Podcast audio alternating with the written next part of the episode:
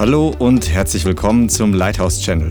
Schön, dass du eingeschaltet hast. Jetzt geht's los mit einer kraftvollen und inspirierenden Botschaft.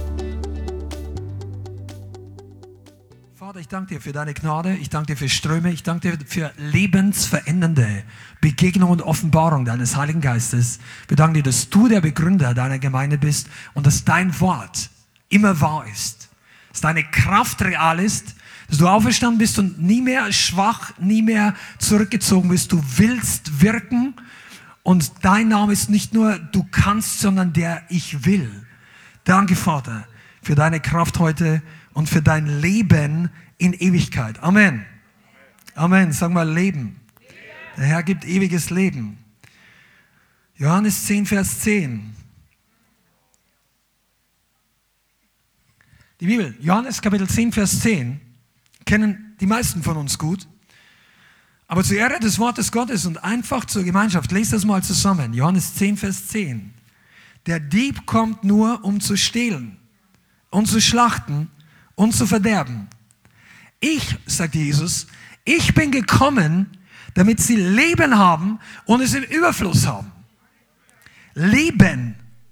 Der Herr ist der Geist des Lebens. Er ist der Gott des Lebens. Er ist der Vater, der Urheber von allem Leben. Und Gott möchte dir heute mehr Leben schenken. Du bist in einer Gemeinde, die lebendig ist, gelandet. Vielleicht bist du zufällig hier, vielleicht bist du absichtlich hier. Aber du bist nicht an einem toten Ort. Nicht an einem Ort, wo man die Zeit absitzt. Die Uhr wird dir nicht bringen viel an diesem Ort, weil wir wissen sowieso nicht, wann wir fertig sind. Du kannst sie auch auf Bypass schalten, du hast genauso viel. Außer du machst dir deine Notizen in deinem Handy oder in deiner Smartwatch oder was auch immer. Leben kannst du auch nicht terminieren. Aha. Wer von euch kann schon, oder ich weiß nicht, wie viele haben Kinder bekommen? Uh, so wenig. Doch, die Hände genug. Wer von euch wusste genau, wann der Sohn oder die Tochter auf die Welt kommt? Das wissen nicht mal die Hebammen. Sagen, ja, heute ist soweit, dann gehen die Wehen los, aber dann weißt du auch nicht, wann es zu Ende ist. Leben kommt nicht nach Uhrzeit. Ah. Jesus kommt auch nicht planbar. Weißt du eigentlich, dass Jesus selber nicht weiß, wie, wann er wiederkommt? Er sagt die Bibel. Ja, die Bibel sagt, nein, von dem Tag und der Stunde weiß aber weder der Sohn noch die Welt noch die Engel, sondern nur der Vater im Himmel. Das heißt, es wird eine Überraschung für den Bräutigam selber. Komm on, es gibt einen Tag, an dem sagt der Vater Gott, Yahweh, zu Jesus, heute ist der Tag. Und ich glaube, dass sich dann Jesus, das war jetzt, wenn ich predige manchmal für mich selber auch, das ist, der Bräutigam freut sich genauso. Der freut sich auf dich, auf seine Braut, auf die Leute, die bereit sind, weil sie alle Zeit bereit waren, weil man die Uhr nicht danach stellen kann. Bist du bereit? Weißt du, wann du bereit bist? Wenn du lebendig bist. Wenn deine Lampe brennt. Wenn du nicht die, die christlichen Tugenden ablieferst, absitzt, abwartest. Ich wüsste nie, weil wir hatten früher schon mal, vor Jahren, da gab es halt die Diskussion, sollen wir uns den Gottesdienst Vormittag legen oder nicht. Also wir können das nicht, weil die Räume hier Vormittag gar nicht genutzt sind, aber nur nebenbei. Aber dann, ja, die, der Gottesdienst, da kann man Nachmittag noch gut essen und was unternehmen und so weiter. Ja, okay. Aber ich wüsste eigentlich gar nicht, wo ich hingehen wollte. Ja, sagst du, ich schon. Ich habe tausend Pläne. Sag ich, aber ich habe ein Ziel am Sonntag. Vielleicht ist es anders bei dir. Aber weißt du, mein Ziel ist, dass ich Jesus begegne. Und wenn der vorbeikommt, wenn der plötzlich sich niedersetzt, wenn er plötzlich hier ist. Also ich brauche dann den Schweinsbraten mehr. Oder? Sauerbraten bei uns damals. Oder was du immer, die Wiener Würstchen. Mich, also Essen ist nicht schlecht. Halleluja. Schwester. Fasten ist auch gut. Amen. Aber weißt du was? Jesus ist besser. Und die Gemeinde ist sein Tempel. Ah, ich, ich bin. Wir landen, wir landen, wir landen in meinen Notizen. Warte ab. Halleluja. Pass auf, irdisches Leben ist vergänglich. Geistliches Leben bleibt ewig. Das ist der Unterschied. Das ist der Unterschied. Und darüber möchte ich heute ein bisschen sprechen. Über echtes, vollkommenes Leben in Christus. Verstehst du, dein irdisches Leben. Leben ist nicht Leben. Ja, bist du lebendig? Ja, die Leute meinen, bewegt sich dein Körper noch? Oder bist du schon im Grab? Ja, viele sind lebendig. Aber manche sind tot und leben noch. Die Bibel sagt es. Jesus sagt. Und dann kommen die Toten, oder die Stunde wird kommen, dann werden die Toten die Stimme des Sohnes Gottes hören. Und die sie gehört haben, werden hervorkommen. Und das hat zwei Bedeutungen. Einmal, wenn er wiederkommt und alle Toten stehen auf, aber auch die geistlich Toten werden die Stimme, diejenigen, die noch Ohren haben, um ihn hören zu wollen, die werden die Stimme des Evangeliums, die Stimme Jesu, des Wortes Gottes. Das Wort ist gleich Jesus. Jesus ist die Wahrheit, das Wort ist die Wahrheit, das Wort ist Jesus. Wenn Jesus gepredigt wird, dann wirkt das Evangelium und manche Leute werden lebendig. Und deshalb kannst du mit zwei Füßen fleißig rumlaufen und trotzdem tot sein. Oder du kannst lebendig im Geist sein. Echtes Leben ist geistlich. Und ich möchte einfach nur ein bisschen, vielleicht ist jemand hier, der weiß nicht genau, warum wir so viel Radau hier machen oder Lautstärke, was auch immer, Freude im Herrn. Das kam einfach, als ich festgestellt habe, ja Mensch, äh, der Herr hat mich erlöst. Und dann war ich noch ein bisschen religiös ver krüppelt, verkorpst so. Ich kam damals aus der Kirche, aus der traditionellen katholischen Kirche in Bayern. Das war bei uns die Mehrheit der Leute. Habe mich bekehrt mit circa 19 Jahren und ähm, wurde dann von neuem geboren. Also das geht ja zusammen. Bekehrung, Neugeburt. Und dann wurde ich lebendig. Und Leben schaut anders aus als auf und nieder. Also ich meine im Gottesdienst. Wenn du noch nie in der katholischen Kirche warst, dann weißt du nicht genau, aber da, da, kannst du eigentlich die Uhr danach stellen, an welchem Zeitpunkt im Gottesdienst welcher Ablauf kommt. Und ich mache mir jetzt nicht lustig über diese Menschen, war ja selber einer. Also, und war auch zum Teil ernsthaft. Aber das war einfach lang. Und dann schauen die Leute nach 17 Minuten auf die Uhr, warum die Predigt heute so lang geht. Das wird dir hier nicht passieren. Nach 17 Minuten nicht. Leben ist was anderes. Und die Leute gehen auch nicht. Wenn du irgendeinen fragst, der sehr ernsthaft und sehr religiös ist, und ich habe Respekt vor diesen Leuten, ja, aber wenn du die fragst, was machst du, um wirklich Leben zu empfangen, da hat mir noch niemand, oh, ich gehe in die Kirche. Wow, am Sonntag gehe ich wieder. Das haben die nicht gesagt. Ich habe gesagt, ja, was ist, was, wo die Leute machen? Weiß nicht, 1100er Honda oder was gibt es heute noch? Noch größere 1800er Harley. Oder die sagen Fußball oder das oder jenes, irgendwas, Frauen, was für euch? ich, ihr war noch nie in der Welt? Essen, Essen. Früher, sagt sie. Ja, also was auch immer. Mir wäre nicht eingefallen, Kirche, am Wochenende war ich halt bei uns im, ja, Rockclub, ja, also ich weiß gar nicht, wie man das heute sagt, ich würde sagen Clubs heute, Disco war es nicht mehr genau, also das ist ja ein unterschiedlicher Musikstil. Aber da ging es einfach, du hast von 120 Metern schon gehört, was da, das war im Wald irgendwann. Boom, boom, ja, so. Und da, da, da ist gut. Da geht wenig die Post ab. Und dann meinen die Leute, das ist Leben.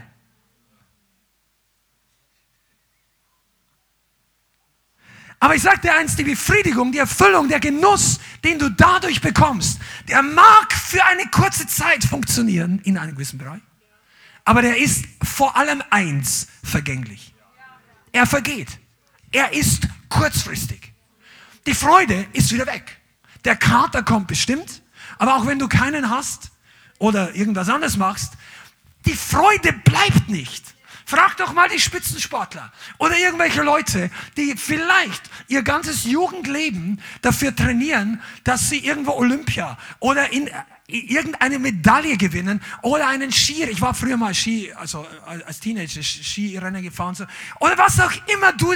Die Leute stecken Kraft, Zeit, Geld rein, ihr Leben, investieren die irgendwas und dann irgendwann gewinnen die vielleicht wirklich.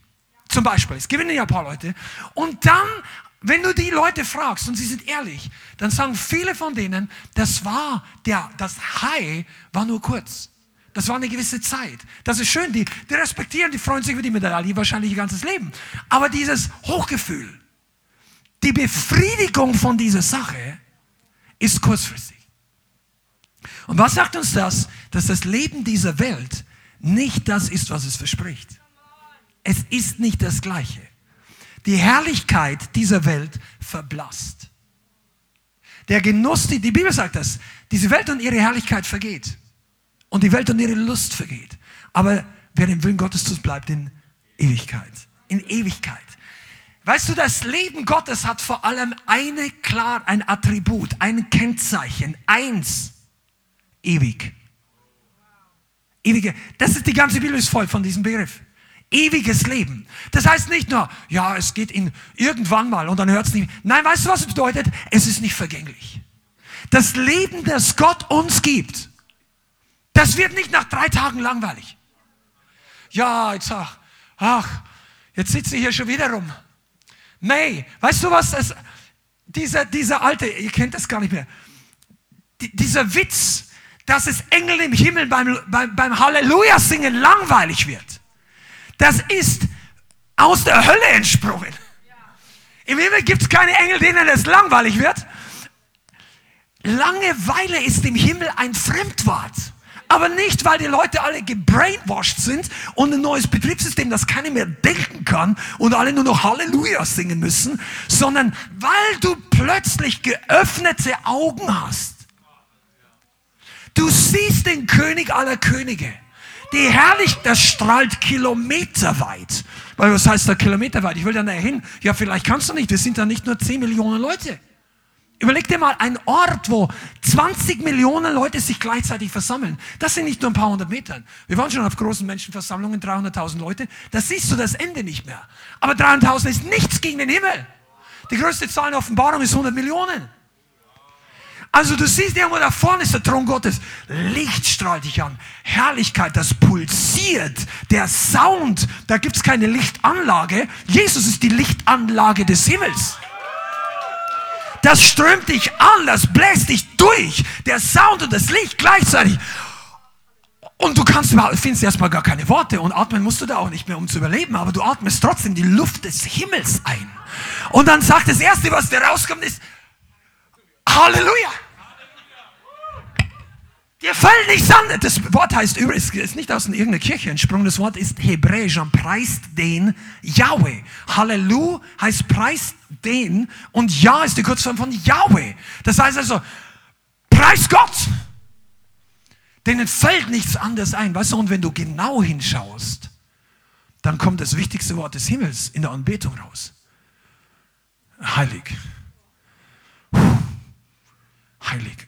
Hier ist heilig. Weißt du, und da manche denken, dass die, die, die Offenbarung die hätte auch von irgendeinem Drogen High, also uh, Stones, immer. Es gab Leute, die sich in der Hippie-Bewegung zu Jesus bekehrt haben. Und gesagt, am liebsten habe ich die Offenbarung gelesen. Das klingt wie, wie, wie was ich da eh schon erlebt habe. So irgendwelche lebendigen Wesen und, und Tiere und Visionen und die Erde geht auf und hier kommt eine Drache und so. Ja, aber das, Johannes auf Patmos war nicht auf Drogen. Der, der war nicht high, der war hoch, der war im Himmel entrückt. Der hat ein anderes High. Weißt du? Und er beschreibt die vier lebendigen Wesen. Da gibt es kein anderes Wort, weil vier lebendige, was soll das sein? Ja, der, das Wort gibt es nicht. Und dieses, die hatten Augen überall. Denkst du, das ist ein Horrorfilm.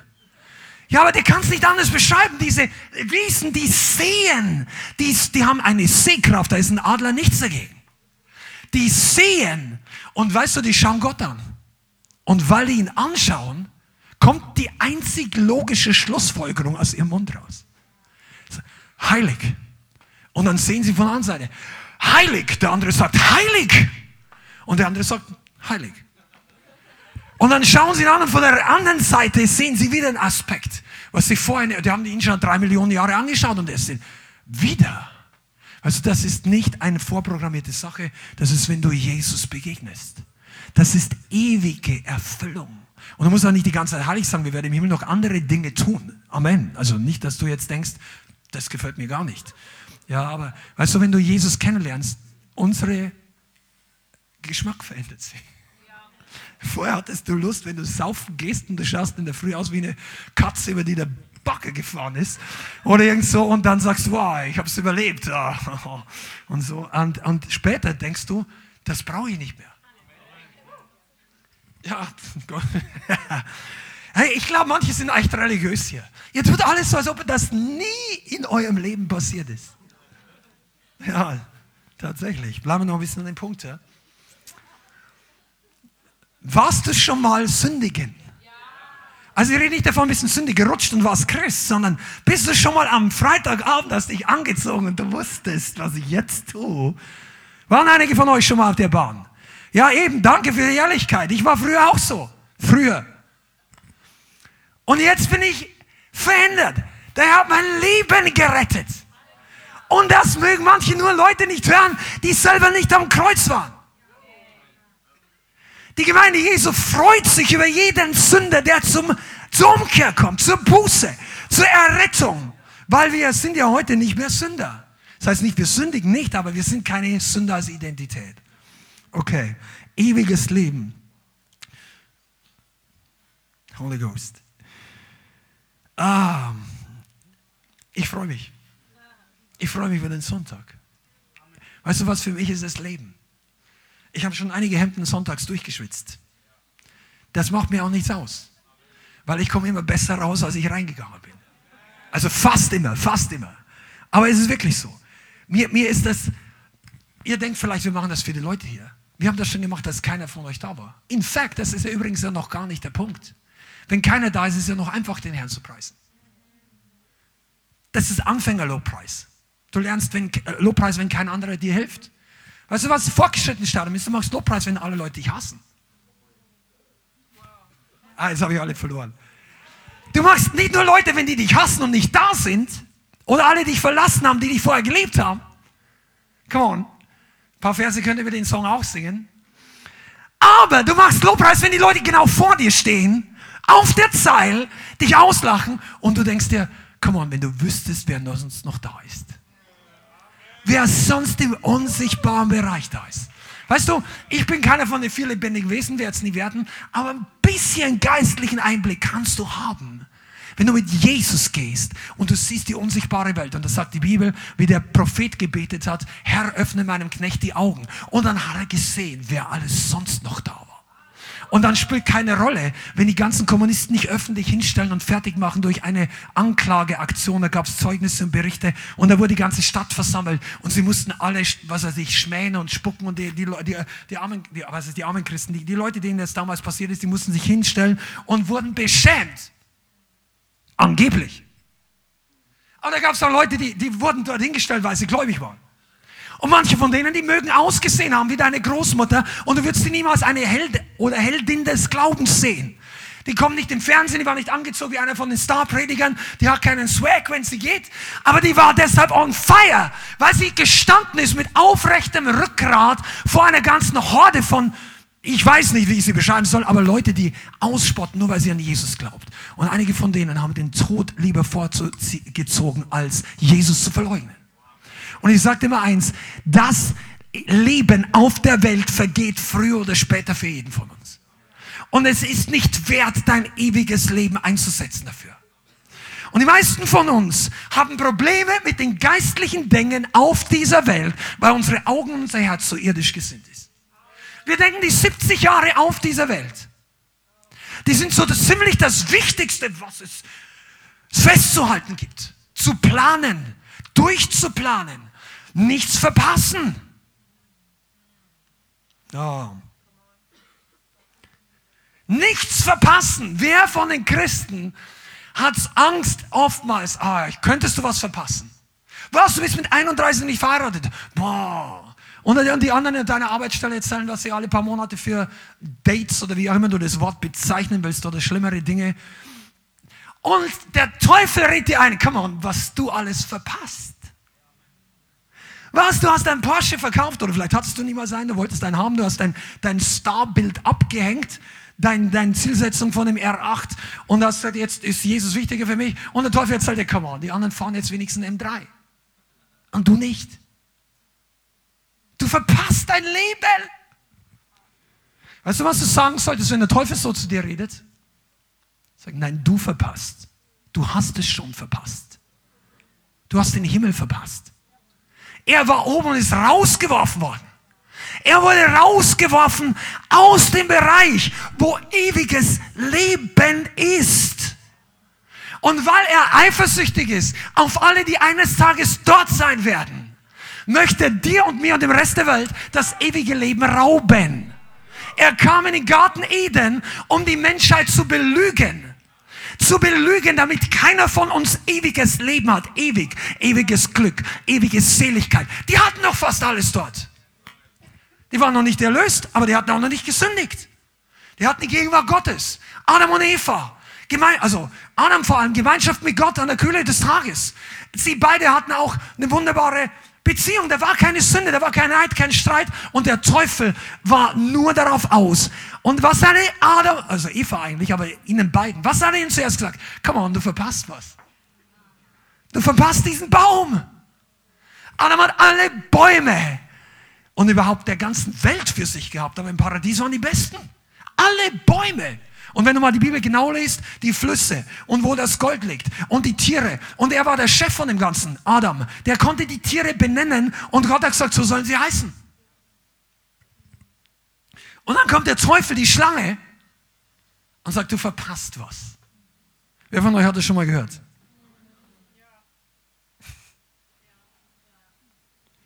Ich lasse mir dir was erzählen, was du wirklich verpasst.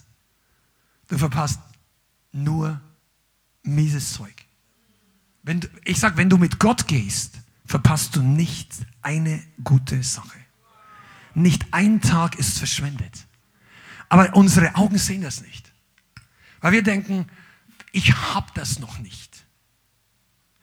Also was der Feind dir zeigen möchte, der Feind ist der Feind Gottes, der Satan, der durcheinanderbringt, der möchte dir zeigen, was du alles nicht hast.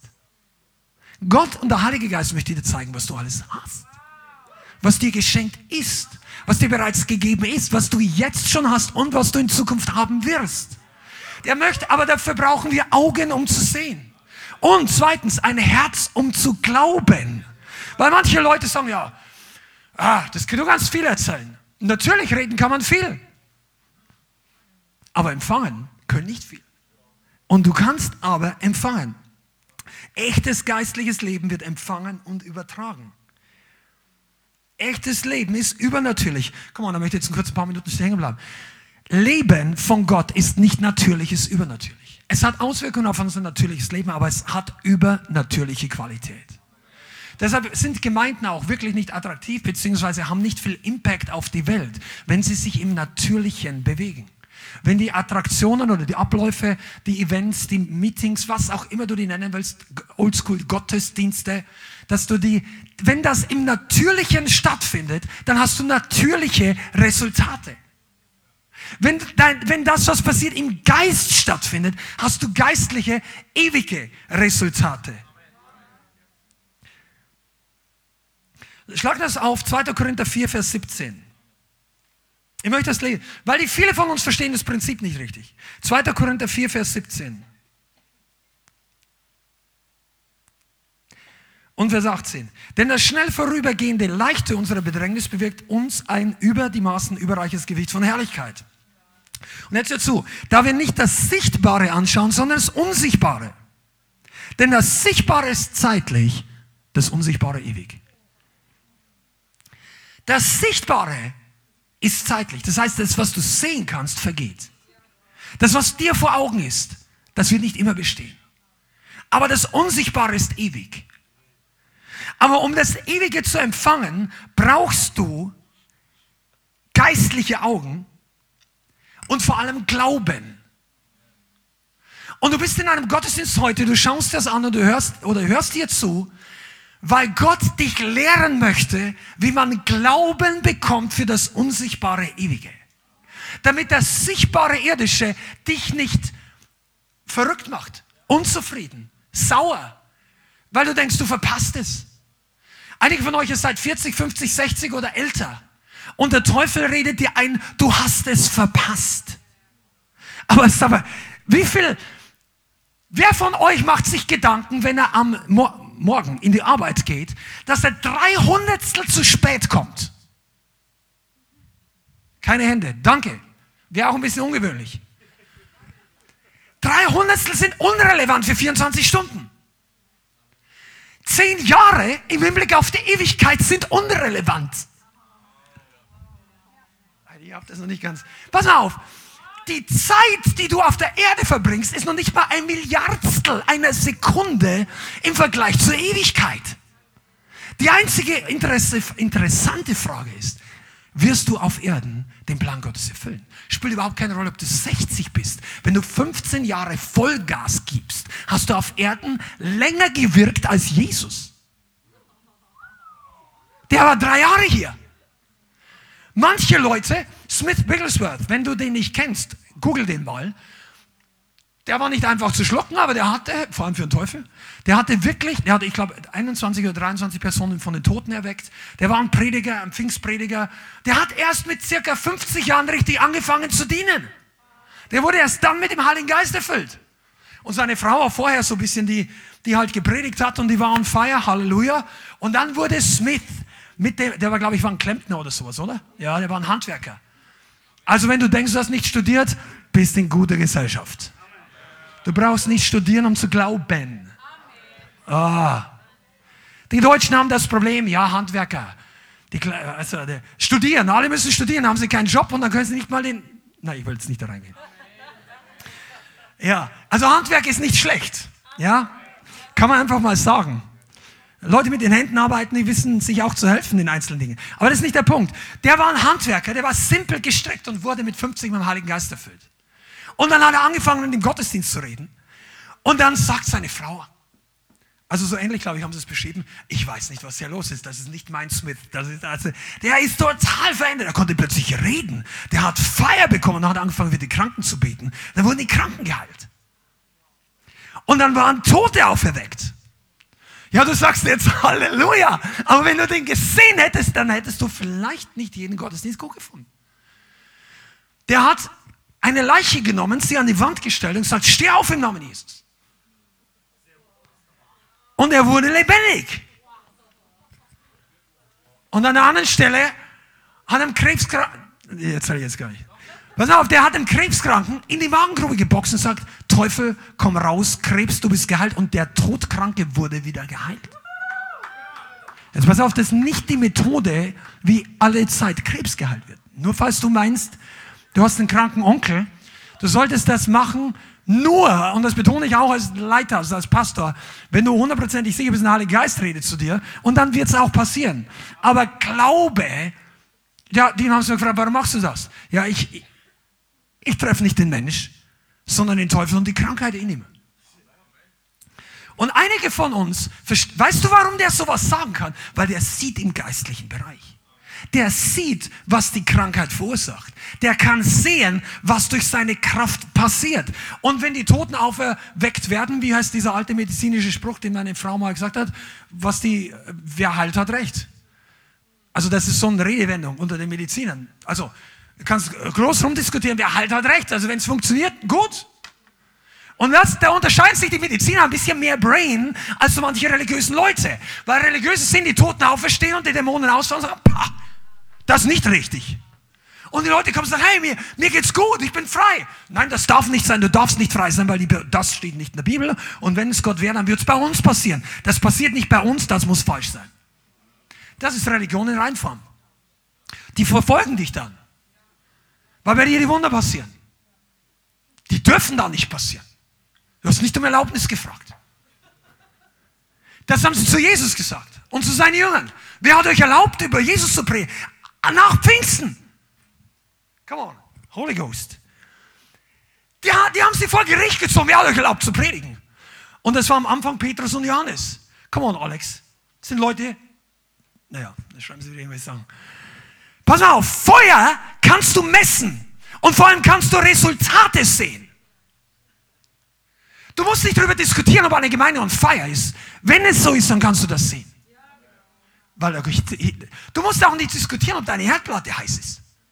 Hast eine Tante, sagt, ich glaube nicht, ich glaube an dein Zeug. Ja, legst halt mal die Hand drauf. Hitze brauchst du nicht beweisen. Du kannst dich fühlen. Power musst du nicht beweisen. Wenn du Probleme hast, wirst du sie merken, wenn sie kommt. Und die Gemeinde damals hatte Power. Und weil die Religiösen nicht erlaubt haben, dass die predigen dürfen, und der war ein Fischer. Und was für einer. Der war der größte, der schlimmste aller Jünger. Judas haben sie ja selber bezahlt, den haben sie ausgeklammert, aber sonst war der Petrus ein Großmaul. Also in ihren Augen. Der hat Jesus über den Mund gefahren und hat gesagt, nein, dies wird nicht passieren. Und, und jeder heutige, der religiös verblendet ist, wird sagen, der qualifiziert sich nicht als Leiter. Such irgendjemanden aus, der nie was falsch gemacht hat. Das sind die Leute, die immer gewählt werden. Groß unauffällig. Also ich rede jetzt nochmal, weißt du, kein, der, der hat noch niemals was Falsches gesagt. Oh, der zuverlässiger Mann. Also Leben merkst du nicht, wenn nichts falsch läuft. Auf einem Friedhof ist noch nie ein Fehler passiert. Da läuft nichts falsch. Da läuft gar nichts.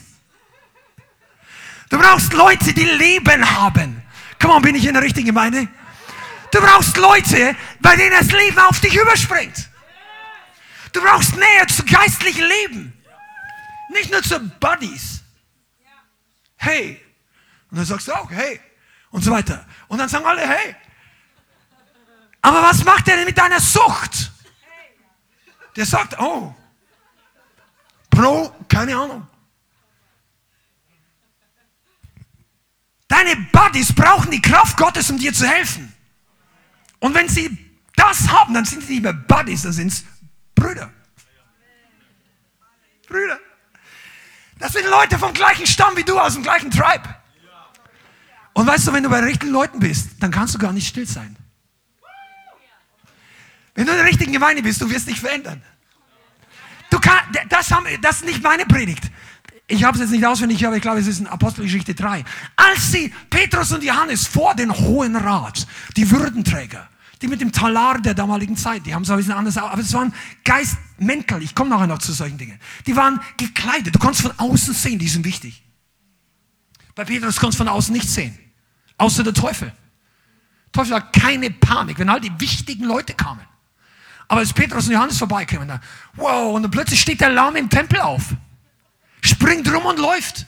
Und dann kommt die Religionspolizei und sagt, wer, der, wer, wer sagt, du darfst springen?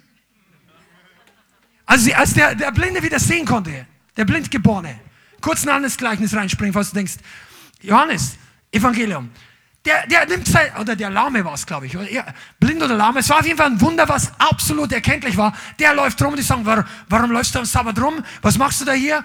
Und, und die fragen ihn aus. Und der Blinde sagt einfach, der, der mich gehalten hat, hat mir gesagt, ich soll es machen. Und es war nicht erlaubt. Nicht erlaubt. Ist dir so manches nicht erlaubt, was Gott möchte? Leben fragt nicht, ob es schreien darf. Das kleine Baby, wenn kommt, fragt nicht um Erlaubnis im Kreissaal. Come on, das ist jetzt Holy Ghost. Du brauchst, wenn du Leben hast, dann, dann plötzlich ist deine Begeisterung schneller als dein Verstand. Du sagst mir, yes! Und plötzlich denkst du, oh, hier sind noch fünf, fünf Offiziere oder fünf Abteilungsleiter und du denkst, oh, entschuldigung, dann entschuldigst du beim ersten Mal vielleicht das. Und beim nächsten Mal denkst du, nein, Halleluja. Wisst ihr, ich habe mal lange in einem großen Geschäft gearbeitet, wo viel interessantes Zeug verkauft worden ist, ja, musikalisches Equipment. Und damals war ich weder großartig kühn, noch irgendwie für Evangelisation trainiert, aber natürlich im Herzen mit Jesus, gell? Und dann war immer, wenn, wenn, du nicht richtig vom Heiligen Geist geküsst bist noch oder so, dann schämst du dich draußen noch relativ stark, ja? Denkst, ja, vielleicht kommt irgendwann der Tag, an dem der andere fragt nach Gott und dann bin ich da. Aber der Tag ist die letzten sieben Jahre nicht gekommen und du wartest auf den Tag. Und so, so ging es mir damals ein bisschen. Und dann kam einer rein, das war einer der, der fünf Chefs, würde ich sagen, der Chefeinkäufer zum damaligen Zeitpunkt. Die waren, die waren alle keine Christen, so wie wir sie kennen. Die waren, waren gute Leute. Ich hatte auch Respekt und habe heute noch Respekt vor dem Chef. Der hatte echt ein soziales Herz für viele Mitarbeiter, hat viel außergewöhnliche zusätzliche Dinge getan. Aber er war halt nun mal, so wie ich ihn kenne, jetzt auch nicht von neuem geboren. Und sein Haupteinkäufer, der kam in das Büro rein und ich war da Co-Abteilungsleiter und der Abteilungsleiter. Die haben sich unterhalten und dann ist irgendwas gelaufen und irgendwas hat funktioniert. Und dann sagt er zu meinem Chef, also so und so, und dann gesagt, na Halleluja. Und ich drehe mich um und sage, was? Das war kein Christ. Das was gut, der hat nicht geflucht. Das was gut gelaufen und der sagt, na Halleluja. Und dann plötzlich ist mir wie Schuppen von den Augen gefallen. Wir Christen sitzen in den Arbeitsstellen, schämen sich für ein Halleluja. Und die Welt sagt Halleluja, weil der Deal läuft. Mensch, was ist los mit uns? Lass es mal raus. Wenn du Leben hast, dann, dann denk, du denkst nicht mehr über deine Freude nach. Und, und nach dem dritten Mal entschuldigst du dich auch nicht mehr für deine Freude. Wer von euch hat sich schon mal am Grabstein entschuldigt, dass er zu laut war? Musst du nicht. Der hört dich nicht. Komm on, ich bin das Ding, ich komme hier nicht vom Fleck, aber das ist gut. Der Heilige Geist ist hier. Leben ist übernatürlich. Übernatürlich bedeutet, Gott ist hier.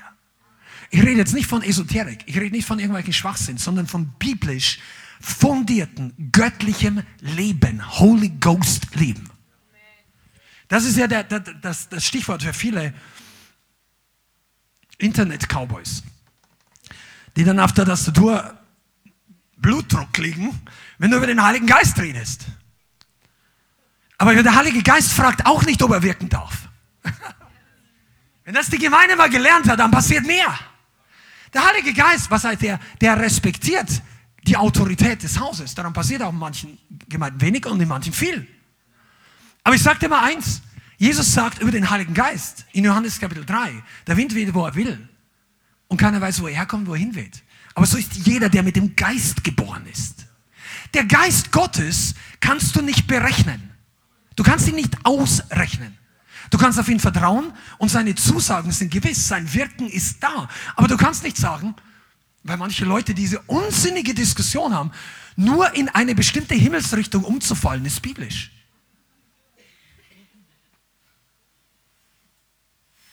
Man darf nur auf sein Angesicht fallen.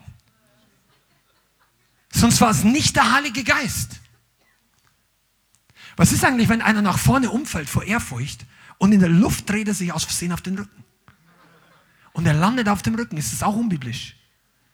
Nur Leute, die wenig den Heiligen Geist verstehen, werden solche Argumente bringen.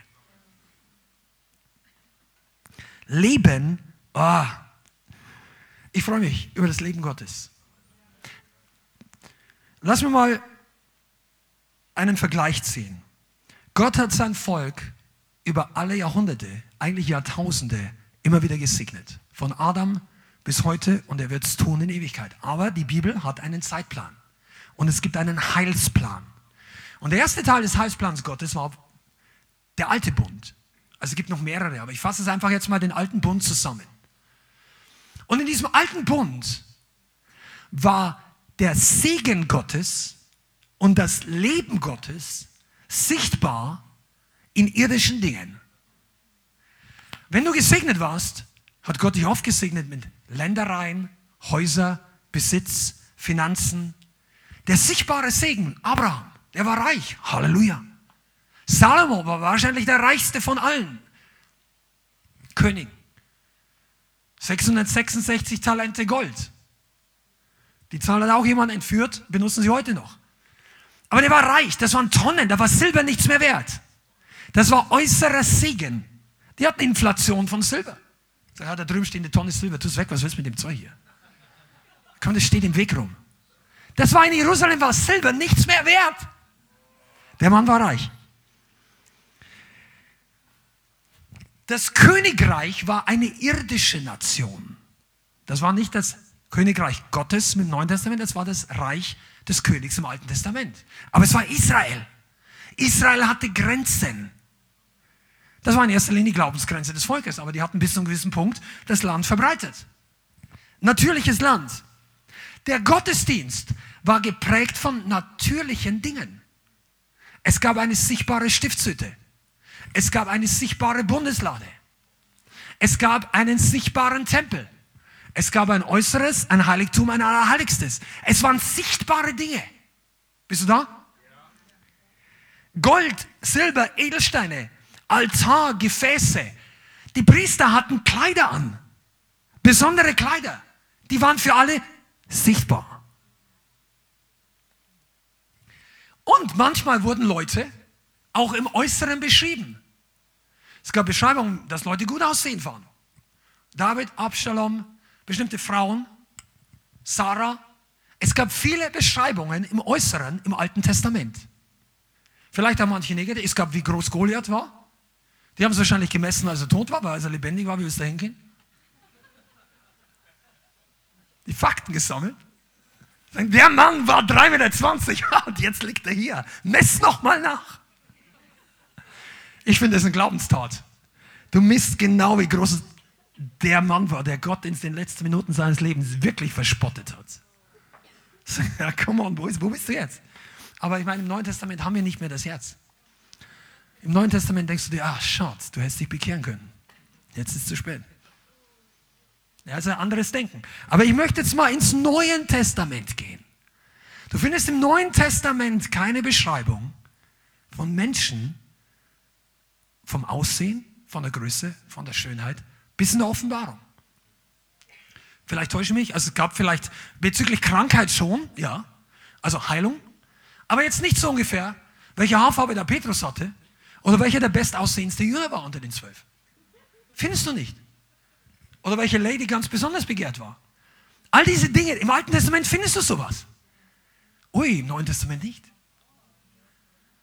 Ist dir eigentlich mal auffallen, dass keiner der Apostel, also keiner der Evangeliumsschreiber aufgeschrieben hat, wie Jesus wirklich ausgesehen hat? Wie groß er war? Wir wissen ungefähr, wie alt er ist. Aber das wurde aufgeschrieben, damit sichergestellt war, dass die Juden wussten, der war im Alter eines Rabbiners, also einer, der lehren durfte für die Juden. Das war auch noch nicht mal ganz klar, wann er Geburtstag hatte. Das war das alles nicht aufgeschrieben. Das war nicht Weihnachten. Ah, also ob du jetzt Weihnachten feierst oder nicht, aber die meisten sind sich einig, dass es nicht im Winter war. Allein schon vom Ablauf, von den, von den Hirten, da gibt es Anzeichen dafür, aber es spielt keine Rolle. Es war zumindest den Leuten nicht wichtig. Die hätten, den, die hätten alles aufgeschrieben, wenn das relevant wäre. Weißt du, und es gab im Neuen Testament auch keine äußeren Dinge für den Gottesdienst. Wir haben im Alten Testament Kleider. Kein Mensch weiß, was Petrus anhatte, als er die erste Predigt gehalten hat. Und, das, und, und all dieses Grabtuch von Jesus, das ist ja alles nicht in der Bibel. Die Sachen, vor denen die Leute alle niederfallen, das war den Leuten damals, komm, räum es weg, das Zeug ist alt. Die haben nicht drüber nachgedacht. Weißt du warum? Die waren im Hier und Jetzt. Und die wussten, komm mal, bist du da? Die wussten, dass das Leben ewig ist. Du brauchst das Ding nicht hier. Ja, der Stuhl, auf dem Petrus gesessen hat. Sag ich, komm, was willst du mit dem Stuhl? Der ist alt. Gib mir einen, wo ich gescheit sitzen kann. Ja, aber das ist der Stuhl von Petrus. Die hätten damals gesagt, alles okay mit dir? Weißt du, was die gemacht haben? Das Einzige, was interessant war, das Schweißtuch. Weil die gesagt das Ding heilt. Die Salbung ist da drauf. Boom. Jo, Jonas, gib mir deinen Schal. Oder was? Mal, naja, kannst du auch machen, ja. Du, du, du lachst darüber. Bei David Hogan haben sie, da haben sie, der hat mal gesagt, als er das Zeugnis erzählt hat, dass er kann nicht überall gleichzeitig sein. Das ist ein Evangelisten, Prediger in Mexiko, der schon jahrzehntelang viele Wunder getan hat, hunderte von Gemeinden. Und er hat in Amerika gepredigt und hat eine Geschichte erzählt, wo Leute geheilt worden sind durch solche Dinge. Da haben sie Berge von Sachen auf die Bühne geworfen, haben sie für die gebetet. Und einige sind benutzt worden, dass Gott Wunder tut. Das ist eine andere Geschichte. Aber weißt du, das ist ein Point of Contact. Das ist nicht, dass du nach Hause gehst und die nächsten 70 Jahre vom Schall niederfällst. Bitte mach's nicht. Erst recht nicht aus unserer Gemeinde. Oder von irgendjemand anders. Fall auch nicht nieder vor den Knochen eines ehemaligen Papstes. Wir kamen an, zeitlang, wir haben schon an allen möglichen Orten gelebt, also wir sind viel umgezogen, meine Familie, Bianca und ich.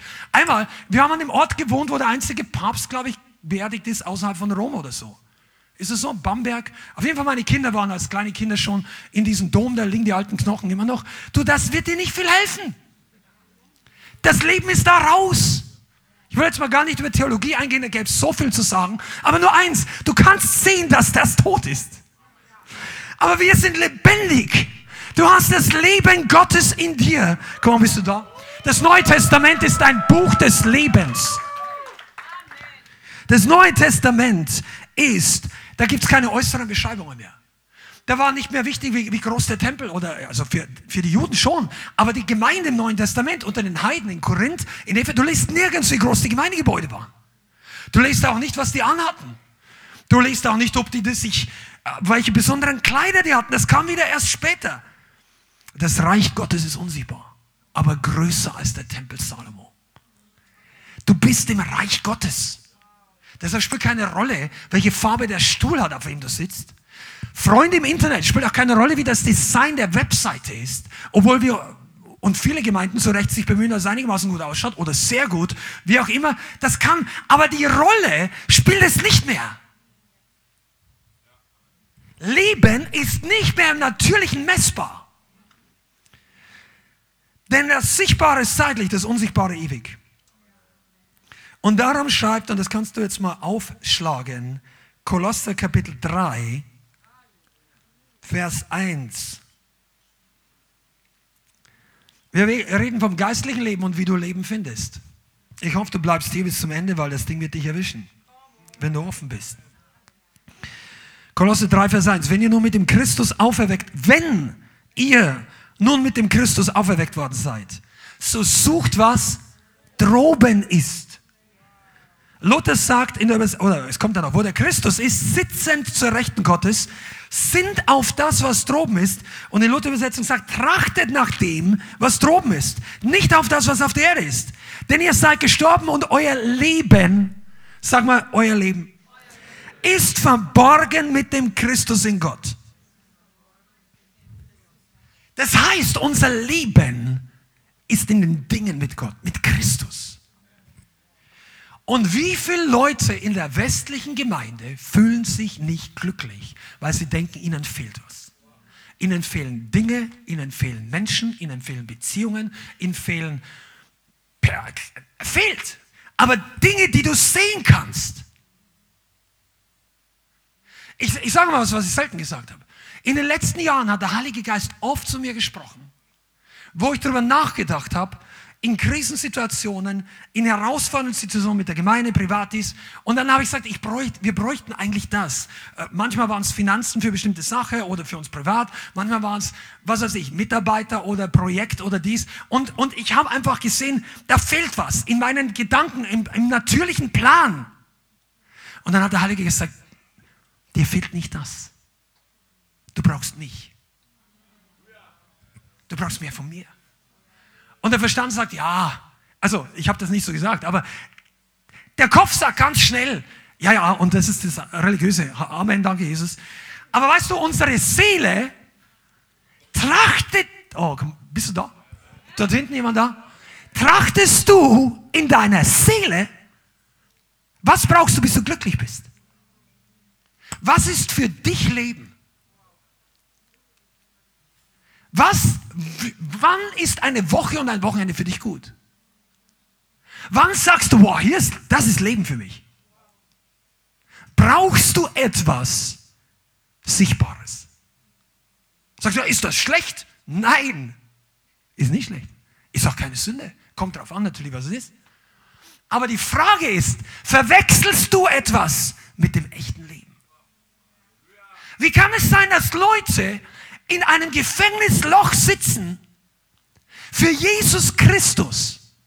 Arm, also ich rede jetzt vom Mittelalter, von Rom, von den, und im Übrigen, manche von euch, die ja die Welt- und Missionsgeschichte nicht gut kennt, ist euch bewusst, dass in diesen Tagen mehr Leute für Jesus Christus sterben als in der Geschichte. Es gab keinen Moment, kein Jahrzehnt in der Geschichte der Menschheit, wo so viele Märtyrer gestorben sind wie jetzt. Weil Verfolgung in Ländern brennt, wütet. Und auch heute werden Leute eingesperrt. Ich will gar nicht anfangen von Geschichten aus Nordkorea oder Sachen, die Leute erzählt haben und erlebt haben. Aber es gibt diese Leute, das waren noch nicht alles Masochisten. Durchgedrehte Fanatiker, die alle irgendwie abgespaced sind und keine Lust mehr hatten zu leben. Weißt du, was die waren? Die hatten das ewige Leben geschmeckt. Und ich das, wie kannst du auf dem Scheiterhaufen zu Jesus stehen, wenn der kommt, die Fackel in der Hand hat, um den Reisigehaufen anzuzünden und dich das letzte Mal fragt, wirst du es nicht nochmal überlegen? Wirst du nicht absagen? Scheiterhaufen war Mittelalter, falls ihr das nicht kennt, die bevorzugte Hinrichtungsmethode der religiösen Institution.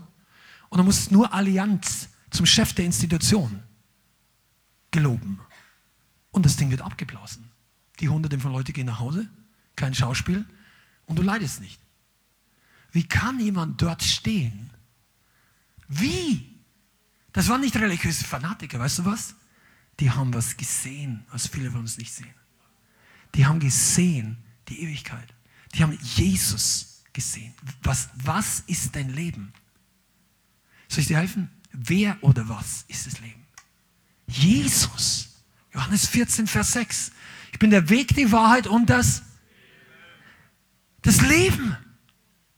Wenn du das echte Leben geschmeckt hast, dann legst du nicht den Rückwärtsgang ein. Du sagst, du kannst meinen Körper jetzt verbrennen, das wird schwierig die nächsten zehn Minuten. Aber der Rest der Milliarden Jahre gehört mir und Gott. Mein Bräutigam lässt mich nicht mehr fallen. Du kannst, und das sagt Jesus, fürchte nicht den, der diesen Leib töten kann. Fürchte den, der Leib und Seele verderben kann für die Ewigkeit. Er meint damit das gerechte Gericht Gottes.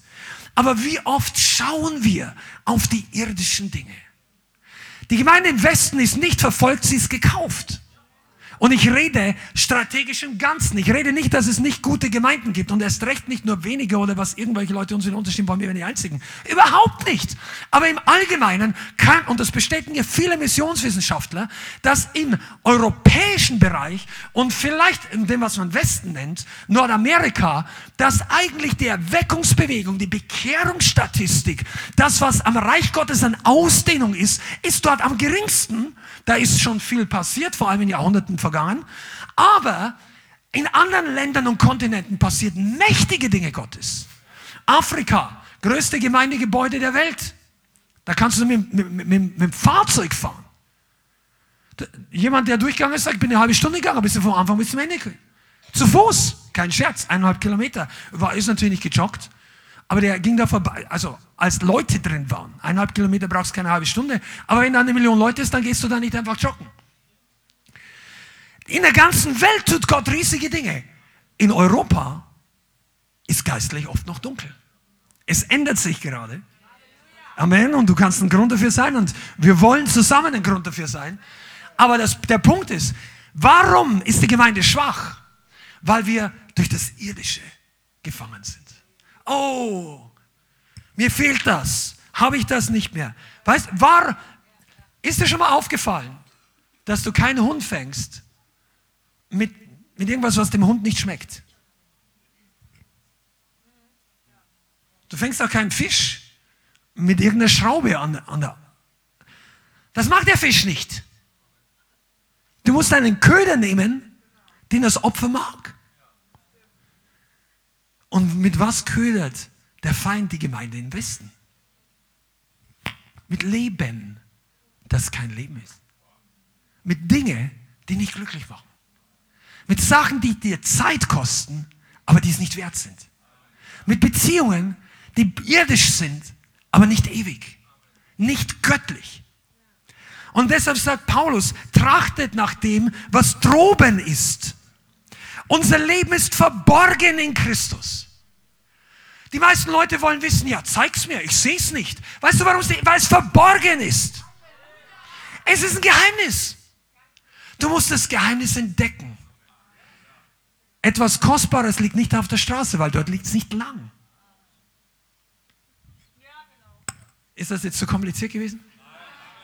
Gott hat sein Leben, schmeißt sein Leben nicht auf die Straße. Er verbirgt es in Christus. Weißt du warum? Weil er wissen möchte, ob unser Herz es wert ist, dass es uns ausgießt sind wir wert, dass wir es empfangen. Wir sind nicht wert durch unsere Werke, wir sind nicht wert durch, durch Leistung, wir sind nicht wert durch irgendwelche Errungenschaften, aber unser Herz muss wertschätzend sein. Deshalb sagt Jesus dieses Gleichnis im Neuen Testament. Das Reich Gottes, das Reich der Himmel gleicht einem Kaufmann, der viele Perlen hatte und als er eine Perle in einem bestimmten Acker gefunden hat, die kostbarer als alles andere war, geht er hin und verkauft alles um die eine Perle zu bekommen. Jesus, das Reich Gottes, ist die eine Perle. Das One Thing im Englischen. Weißt du, ich, ich habe mir darüber Gedanken gemacht, heute und gestern. Für viele Christen ist Jesus das Best Thing. Das Beste. Das Wichtigste. Aber er ist nicht das Einzige. Weißt du, was es bedeutet? Du sortierst Jesus in deinen Zeitplan ein. Aber du hast einen Platz für Jesus, du hast einen Platz für die Gemeinde. Aber du, wenn es um das geht, was dir wirklich, du hast viele Köder. Vielleicht. Ich spreche nicht alles, ich will nicht herablassen reden. Aber weißt du, wenn dein Herz gezogen wird, Leute, die nicht mehr verführbar sind, in einem gewissen Sinn, sind diejenigen, für die Jesus nicht das Beste ist, sondern das Alles. Jesus ist mein Alles. Du wirst keine Angst haben, Leute zu verlieren, wenn Jesus alles ist. Aber wenn Jesus das Beste ist, die anderen sind aber auch sehr wichtig, dann kämpfst du, loslassen zu können. Wisst ihr das, woher Leben kommt? Ich muss immer diese Predigen bringen. Heilige Geist. Wir haben darüber geredet. Christus ist das Leben. Schlag mal auf Philippa 1. Leben ist in Christus. Vers 21. Leben ist Christus und Sterben ist Gewinn. Leben ist Christus und alle Christen sagen Halleluja. Und Sterben ist Problem. Wenn, wenn du den Text verfasst hättest, hättest du es so aufgeschrieben. Hättest du geschrieben, ja, Sterben ist kein Problem. Oh, gerne. Die meisten Christen denken, Leben ist Christus, aber Sterben ist Problem. Aber Paulus Paulus hat, hat gewusst, wo das Leben herkommt. Das Leben in Ewigkeit. Ah, für uns ist Sterben Verlust. Sterben ist blöd. Sterben ist schlecht. Das ist das Ende. Die Beziehung geht zu Ende. Ah, das, nein. Und was wir Gemeinden oftmals, also was Gemeinden im Westen oftmals tun, oder vielleicht viele, lasst uns den Leuten zeigen, wie angenehm der Gottesdienst, wie angenehm das Christentum ist, wie viel Spaß man haben kann, wie coole Leute wir sind. Und dann kommen sie rein und sie finden vielleicht ein paar coole Leute. Und sie meinen, da ist Leben. Weißt du, Freunde, wenn Gemeinde das Lebenskonzept der Welt übernehmen, dann kommt die Welt schneller, aber sie findet nicht in der Gemeinde das, was sie finden sollte. Die finden in der Gemeinde die Welt, das Leben der Welt. Und dann denken sie, hier ist gut. Und die Gemeinden sind begeistert, sie wachsen. Aber was ist, wo, was ist das Leben? Du brauchst mehr als eine coole Gemeinschaft, wenn du Krebs hast. Wenn du dämonische Probleme hast. Weil das Leben Gottes ist übernatürlich. Die Kraft Gottes ist übernatürlich. Und diese Art von Leben unterscheidet, ich sage jetzt auch nicht gegen, nichts gegen coole Gemeinschaft, aber ich glaube, dass manche Leute sich zu stark auf die irdischen Dinge fixieren. Und dann werden Gemeinden schwach. Und Christen werden verwöhnt. Was taugt mir nicht? Schau mal, dein Stuhl hat ein paar Zentimeter Schaumstoff. Was hast du für ein Problem? Ich, mir gefällt die ja, also wir würden das anders einrichten hier. Ich sage jetzt mal, so hast du den Prediger meistens nicht gehört, ich weiß schon. Aber wir, wir würden das anders einrichten. Aber du, du könntest ja auch auf Holzbänken sitzen. Ja, da würde ich gar nicht das kommen. Ja, klar. Aber andere würden kommen. Andere, die, die in China in der Höhle sitzen. Obwohl draußen die BSB wartet, also die Polizei. Weißt du warum? Weil Leben da ist. Ich kann dir, ich, Heilige Geist, hilf mir das erklären. Das Leben ist nicht in einem Fußball-WM. Ich will da nicht religiös sein. Aber das Leben Gottes ist nicht eine Übertragung der WM in der Gemeinde. Das kann okay sein, wenn die Leute reinkommen. Aber wenn das alles war und nachher essen ein bisschen und lesen ein bisschen zur religiösen Befriedigung noch eine halbe Stunde Bibeltexte und wir gehen nach Hause, das ist nicht Leben Gottes. Die Leute gehen da nicht mehr hin, wenn dein Fernsehen nicht mehr läuft. Kommen die Leute wieder, wenn bei dir kein Strom ist? Die Lichtanlage ausfällt. Singt ihr auch, wenn Akustik hier ist? Ein paar Leute. Amen. Es werden mehr, es werden mehr. Oh, ich weiß schon, ihr seid nicht für die Predigt gekommen, aber ich, ich habe sie mitgebracht. Leben ist ewig. Ich bin, ich bin einfach begeistert. Ich, ich könnte jetzt für mich eine halbe Stunde Praise Dance hier machen, und, aber da würdet ihr nicht so viel Geduld haben, bis ich fertig bin. Der Heilige Geist freut sich über jedem Einzelnen, der mit Jesus connecten will. Weißt du, du bist nicht in einer Gemeinde, wo du selber dich durchkämpfen musst. Du bist hier nicht gekommen und denkst, ja, ja, ja. Nein, der Heilige Geist möchte dich füllen. Er möchte dich verändern. Er möchte dir Qualität von Leben geben. Ewiges Leben heißt nicht, es kommt erst später. Ewiges Leben ist eine Qualitätsbeschreibung von Leben. Das ist keine Zeitbeschreibung. Es ist etwas, was keiner dir nehmen kann. Es ist etwas, nur Gott geben kann. Es kann dir keiner kaufen, es kann dir keiner nehmen. Es kann dir kein Mensch geben, es kann dir kein Mensch wegnehmen. Deshalb sind die Leute, die ewiges Leben haben und nicht mehr menschenfürchtig sind, denen kannst die, die kannst du nicht zum Schweigen bringen. Weil keiner hat es dir gegeben, keiner kann es dir nehmen. Jesus, du kannst es selber loslassen, ja, aber Gott ist real, weißt du, deshalb sagt die Bibel, wir sollen die Zeit hier auskaufen. Die Zeit ist kostbar. Die Zeit ist das Einzige, was du nicht aus eigener Kraft einfach nicht zurückdrehen kannst. Jeder von uns hat 24 Stunden. In was investierst du dein Leben? Epheser 5, Vers 15 sagt, seht nun genau zu, wie ihr wandelt. Epheser 5, 15. Nicht als Unweise, sondern als Weise. Kauft die rechte Zeit aus, denn die Tage sind böse. Das heißt, nützt die Zeit. Verbring die Zeit nicht mit Dingen, die kein Leben hervorbringen. Und in Vers 17 heißt darum, seid nicht töricht, sondern versteht, was der Wille des Herrn ist. Mensch, und kommt dieser bekannte Vers 18 und berauscht euch nicht mit Wein, worin Ausschweifung ist, sondern werdet voller Geist. Indem ihr, oder voll des Geistes, indem ihr zueinander im Psalmen, Lobliedern und geistlichen Liedern redet mit dem Herzen, mit dem Herrn, mit eurem Herzen singt und spielt. Der redet zuerst von Leben, von Zeit nicht verschwenden und dann redet er von Alkohol.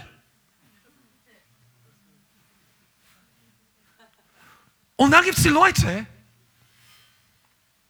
die feiern sich gegenseitig, weil sie die Freiheit in Christus nutzen, wenn sie Hochprozentiges zu sich nehmen. Ja, musst du jetzt sagen, ist das falsch, ist das Sünde? Verschieben wir die Diskussion auf eine andere Predigt, aber eins sage ich dir, es ist nicht Leben. Es ist kein echtes Leben. Es ist nicht das Echte. Ja, kann ich es nicht trotzdem trinken? Du kannst machen, was du willst. Also, das war überhaupt nicht der Punkt. Die Frage ist, wer will? Wofür brauche ich denn 0,5 Prozent von, oder was weiß ich, ein bisschen was von was das schlecht ist? Wenn ich genau weiß, wenn ich zu viel nehme, ist eh schlecht. Wie, wie viele Christen denken, wie nah kann ich rangehen und trotzdem ist noch keine Sünde? Das ist das falsche Konzept für Leben. Wie nah kann ich, wie, ja, darf ich das nicht? Das ist die falsche Frage fürs Neue Testament. Willst du das? Will Gott das? Das ist die Frage. Was will der Herr? Und das steht im Vers 18. Berauscht euch nicht mit Wein. Da kannst du jetzt sagen, Alkohol, Wodka, dies oder jenes. Worin Ausschweifung ist, sondern werdet voll des Geistes. Boah, komm on voll des Geistes. Das heißt, du bist so voll, dass die Leute denken, dass die Leute eine Erklärung dafür brauchen. Das ist biblische Fülle. Du bist so abgefüllt mit dem Heiligen Geist. Wir haben schon Sachen gelebt, der Heilige Geist, das war schon sehr viel früher. Da waren die Leute so voller Freude auf dem Nachhausegehen von einem Weckungsabend, dass die Polizisten draußen sie blasen haben lassen, ob die jetzt in ein Auto einsteigen dürfen. Du hast es auch erlebt. Ja, okay, preis dem Herrn. Also, wenn du dann nicht Auto gefahren bist, ist alles gut. Ja, okay. Aber weißt du, der Heilige Geist ist keine theologische Spitzfindigkeit, die man erstmal ergründen muss. Und wenn, dann setzen wir uns alle am grünen Table zusammen und diskutieren. Wenn der Heilige Geist kommt, dann merkst du was. Der, als der Heilige Geist zum ersten Mal in seiner Fülle auf die Erde kam, nämlich am Pfingsten, in dieser Fülle von Pfingsten, da war das Erste, was notwendig war, eine Erklärung. Und derjenige, der vorher alles Mögliche gemacht hat, der steht auf, steht auf. Da muss man die Bibel genau lesen. Und Petrus stand auf. Als der Heilige Geist gefallen ist, war es notwendig, dass Petrus aufstand. Der war nicht gesessen. Ja, weil die waren draußen. Da war kein Stuhl draußen. Ist es kompliziert? Die waren vielleicht, ja, der drinnen waren die vielleicht gesessen. Zehn Tage haben die gebetet. Aber dann kam der Heilige Geist, die Feuerzungen, dann kam ein Geräusch und vor der Tür stehen Tausende von Leute. Das kannst du nachher lesen, wie viele sich bekehrt haben. 3000 Leute auf einmal. Das heißt, der ging raus. Die haben den Stuhl nicht mitgenommen, haben sich noch mal kurz hingesetzt, dann aufgestanden. Die haben, da war der Heilige Geist am Wirken. Boom! Und dann kommt die Predigt von Petrus und sagt, dies ist das, was von Joel geredet wurde. Wenn der Heilige Geist wirkt, dann gibt es die Predigt, dies ist das. Das, was ihr gerade seht, das steht früher schon da. Das ist schon mal passiert. Ja, du darfst nicht so in Zungen reden. Sorry, wir waren nicht die Ersten. Wir haben es nicht erfunden. Der Heilige Geist kam und Petrus hat es erklärt. Und die, die glauben wollten, wurden, haben was empfangen? Ewiges Leben ewiges Leben. Aber wir, ich, ich sage dir mal eins ich weiß, es sind einige Nuggets hintereinander. Heute bist du nicht hier, um Theologie anzusammeln, du bist hier, um Leben zu empfangen. Dein Leben, du, dein Chef fragt dich nicht nach deiner Theologie. Der fragt dich vielleicht, warum schauen sie heute so traurig? Stimmt was nicht? Warum geht es so langsam hier? Den interessiert die Arbeitsleistung. Wenn du göttliches Leben in dir hast, dann sagt er, was ist mit dir heute los? Geht's Ihnen gut? Haben Sie geheiratet? Ist schon mal passiert? Haben Sie sagen, ja, ja, vielleicht. Ich habe mich verlobt. Nein. Erzähl, mach's nicht so spooky, wenn du dann nachher erzählst und die schauen dich halt blöd an. Aber sag ihnen einfach, mir geht's gut. Ja, warum? Was hast du denn am Wochenende gemacht? Und welcher? Sag ich, war im Gottesdienst. Und dann denkt ihr, war so, so ein richtiger Bammer, ja, nicht erwartet. Und er muss natürlich erklären. Der denkt mit Gottesdienst, Amen, Amen und so. Und du denkst, ah, ja, jetzt nach Hause, Brotzeit und so. Das ist, was die Leute denken vom Gottesdienst. Erklären doch, was Leben ist. Du, wir hatten letzte oder vorletzte Woche einen hier, der war nicht von neuem geboren, der hat sich das angeschaut, weil ihn jemand eingeladen hat, einen Studienkollegen, und der war Musiker. Und er fand die Predigt nicht so interessant. Ich meine, gut, wenn er, der ist noch nicht Christ, verstehst du? Aber der meinte, der hat selber schon in Bands, der spielt in Bands oder hat in Bands, keine Ahnung.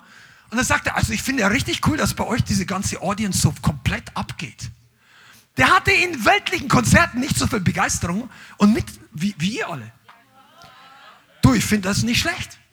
Und das hat nichts mit Musik zu tun. Sagt, da willst du doch eigentlich hingehen.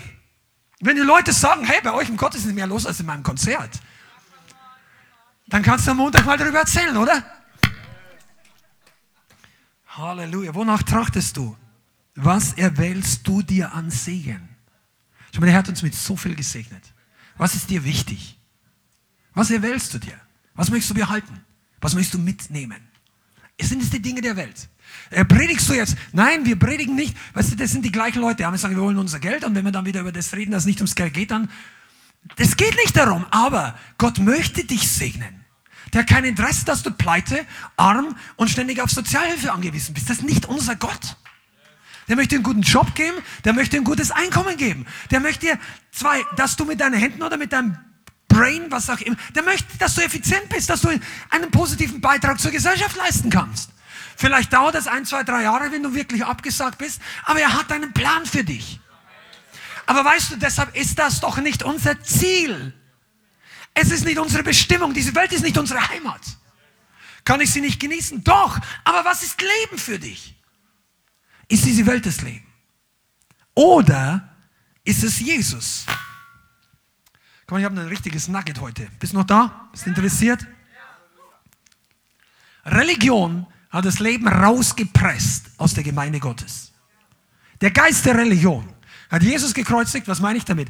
Menschen, die religiös verblendet waren, religiöse Eiferer, religiöse Fanatiker. Und ich sage nicht grundsätzlich, also wir reden ja nicht Fundamentalisten und so, aber diese Leute, die haben die Bibel studiert, die konnten die ersten fünf Bücher Mose auswendig. Die, die, die, die Pharisäer damals, die Sadduzäer und die, der Hohe Rat, das war, die waren geprägt vom religiösen Geist. Da steht Gott in Person vor ihnen, der noch niemals was falsch, was Negatives gemacht hat, der nur geheilt hat. Nur gute Dinge, aber nicht in ihren Augen. Weißt du, der hat nicht gesagt, oh, oh, hier kommt der Oberrabbiner so und so. Ach, kann ich ein Autogramm von Ihnen haben? Oder können Sie mich das lernen? Der ging nicht durch die Schule, die Sie gedacht hätten, dass der Messias gehen müsste. Die Religion hat immer einen Plan, wie es laufen muss und wenn es nicht nach ihrer Nase geht, dann, dann kommt aber die Keule der Verfolgung. Und das war die ganzen Jahrhunderte durch. Und als das Leben übergesprudelt ist, weißt du, die Gemeinde konnte es nicht mehr, die Gemeinde konnte es nicht töten. Wer von euch hat schon mal Tom und Jerry geschaut früher? Also ich bin mit diesem Dings aufgewachsen. Ich bin also später nicht mehr. Aber da gibt es irgendeinen Tom und Jerry, wo der Tom, das ist ja der Kater, der immer so Hass gegen diese kleine Maus hat, der haut da drauf und dann wurde aus einer Maus zwei und dann haut er nochmal, dann wurden es vier und, boom, boom, und plötzlich sind da 20 Mäuse. Und sein Problem hat sich vervielfältigt. Soll ich mal sagen, der Teufel hat genau die Erfahrung gemacht. Der haut drauf auf die Gemeinde, das sind nicht mehr eine, zwei da. Haut nochmal drauf, boom. Und dann, je mehr drauf hat, desto mehr wurden es. Und dann wurde der Teufel schlau, der hat gelernt. Der Teufel ist schlauer als so manche Christ, der lernt aus Fehlern.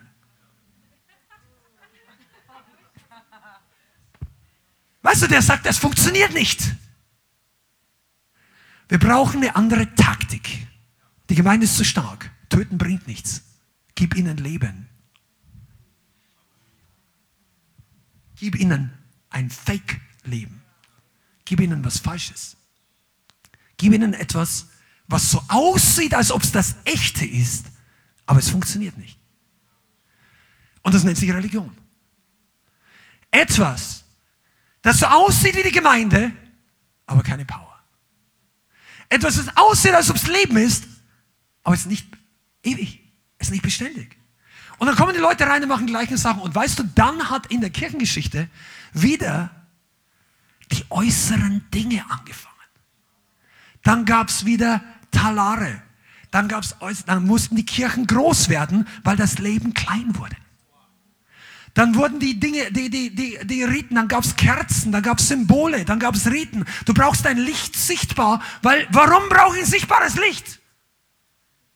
Ich brauche Licht, um die Bibel zu lesen. Warum muss ich? Also ich sage jetzt nichts, das ist nicht unbiblisch, wir reden ja nicht gegen Kerzen. Aber ich stelle mir keine Kerze auf. Ja, ich stelle mir vor, das Licht. Ich brauche das Licht nicht vorstellen. Wenn ich dich anschaue, sehe ich Licht. Ja, ich nicht. Genau, das das Problem. Kerze. Ja, natürlich. This little light of mine, I'm gonna let it shine. Ist kein Problem, aber weißt du, du bist ein Flutlichtscheinwerfer in der Finsternis. Immer dann, wenn das Leben klein wird, wird Religion groß. Wenn Leute Eiferer bleiben. Und die Gemeinde wird schwach. Und dann kam die Sache, das möchte ich heute noch kurz darauf eingehen. Lass nicht ablenken, ja? Pass auf. Das, ungefähr 300 nach Christus. Das ist auch mal wert zu studieren, aber das ist schwierig, die richtigen Quellen zu finden, ohne dass du dir ein, ah, stundenlang mit, mit Müll beschäftigt bist. Aber das kam, das, was man als etablierte frühe Kirche, also es gab die Kirchenväter. Also du musst dir vorstellen, die Apostelgeschichte war eine Epoche, vielleicht 100 Jahre. Die Bibel wurde geschrieben, dann kam es die sogenannte Zeit der Kirchenväter. Da waren einige gute Leute dabei, das sind zum Teil auch Wunder passiert. Das waren die ersten ein, zwei, 300 Jahre, aber viel, da kam auch schon Durchmischung rein. Es hat abgenommen. Und so circa im Jahr 320 nach Christus kam das, was organisierte Staatsreligion. Der Kaiser Konstantin hat begonnen, Dinge zu organisieren. Der hat ganz Rom mit einem Schlag bekehrt, als ob ein Mensch das könnte. Die Leute haben aus Angst sich zum Christentum bekehrt. Gestern Heide, heute bin ich Christ. Nichts passiert, keine Bekehrung, keine Lebensveränderung, nichts. Die haben Angst vor dem Kaiser gehabt. Und plötzlich hast du Tausende von Leuten, die alle keine Christen sind, die brauchen alle Beschäftigung. Dann haben sie Kirchen gebaut. Zu diesem Zeitpunkt wurden die Priester eingesetzt, circa. Priester, schau mal, wo findest du im Neuen Testament Priester? Also spezielle Priester, die jetzt für bestimmte Dinge eingezahlt waren.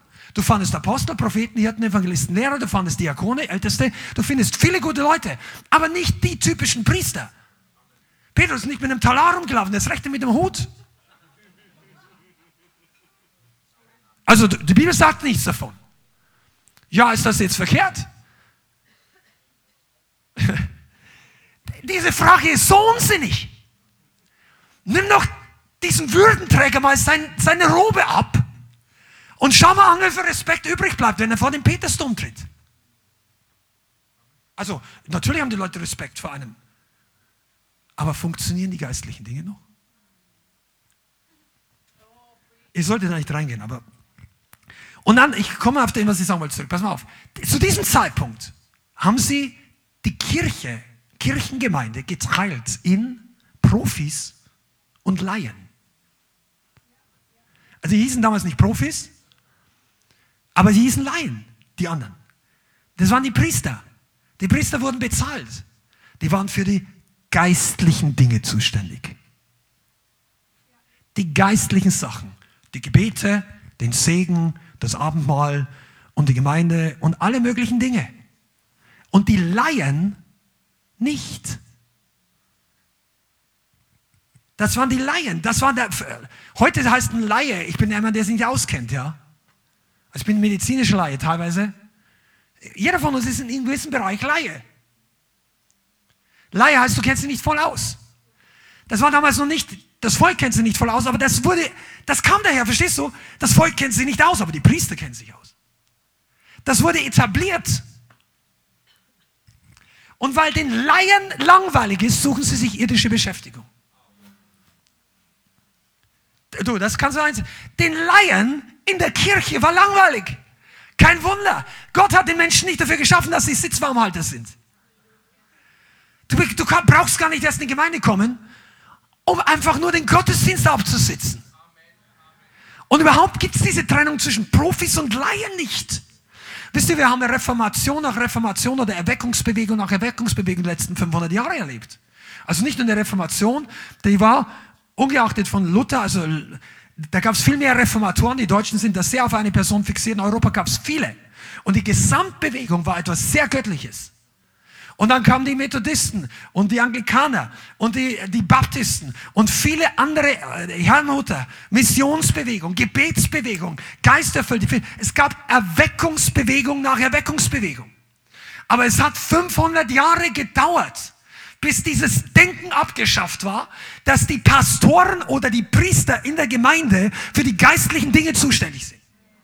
Kannst du das verstehen? Deshalb kommen viele von euch oder so noch in die Gemeinde, um zu schauen, was die Profis da können. Was die da vorne machen. Ja, ich bin da, ich lasse mich aufbauen, ich gehe unter der Woche in meine Welt zurück. Ich bin ja kein Profi. Und denen ist langweilig, Leute, die so denken. Und dann brauchen die andere Beschäftigung. Was machst du auf Freitag bis Sonntag? Äh, Montag bis Freitag oder Samstag. Was machst du mit deinem Leben? Naja, was alle anderen machen. Zocken, Sport, dies, jenes. Ist das alles falsch? Nein. Aber weißt du, Leben ist was anderes. Weißt du, wann du wirklich Leben entdeckst? Wenn du merkst, Jesus wirkt mit mir. Die Stefana, die vorhin Zeugnis gegeben hat, die ging durch den Bahnhof und sagt, ich habe Mitleid mit diesen Drogenabhängigen. Am Bahnhof geben sich die Drugs. Irgendwie lasst die Liebe Gottes. Weißt du, die geht glücklicher nach Hause als, als so mancher, einer, der gerade irgendwie einen 1000-Euro-Schein gefunden hat. Sagst du, ja, das weißt du ja nicht. Da frag sie doch mal. Ich hoffe, ich sage nichts falsch. Ich kenne Stefana. Weißt du, manche Leute sind on fire. Du kannst mir auch das nicht. Gib mir 1000 Euro, das interessiert mich nicht, wenn ich dafür was Geistliches loslassen müsste. Absolut. Ist den Laien heute langweilig? Ich sag dir mal die Antwort. Die im Raum, diesem Raum findest du die kaum. Gibt es wenig Laien. Weil wir haben auch keine Profis.